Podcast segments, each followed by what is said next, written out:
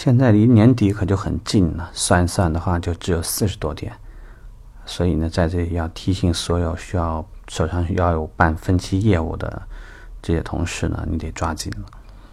那很多人说呢，时间都到三十二月三十一号，那费得着用得着那么着急吗？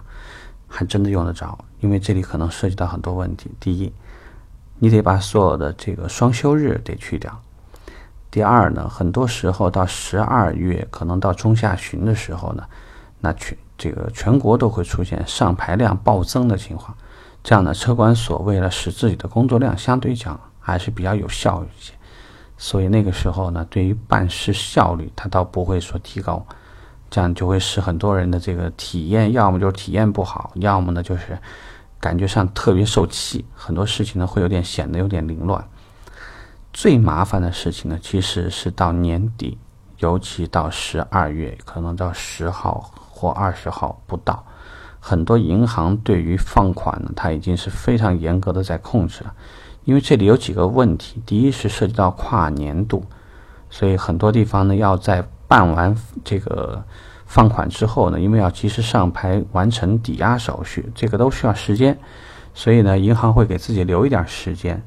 提前呢，就会把这个放款的动作呢就截止了，所以你要是到客户拖拖拉拉到十月十十二月中旬还想往后办，很多时候有些银行可能就已经不那么灵活了。所以在这里呢，就是说你必须抢时间，如果时间落后了，客户体验有可能你就死在那么一台车两台车上，而客户呢确实还是没有这个全款提车的能力。做反贷，客户可能也不愿意配合等等，那这样的话呢，你就给自己惹上很大麻烦了。那要怎么办呢？这个简单，逼客户，因为这里有很多客户呢，他确实也是卡着点儿想要拿车，而且呢，有一些品牌在年前十二底、十二月底，因为要完成年度目标，所以呢，相比较而言，价格本身放的已经比平时可能要大一点儿。这里呢，排除掉部分这个全年销量目标要求不高，而且提前达成的这个机构，可能不存在这个问题。你像如果说你现在去一家丰田店，也许是这个不存在这个问题。但是如果有一些品牌明摆的库存量已经非常大了，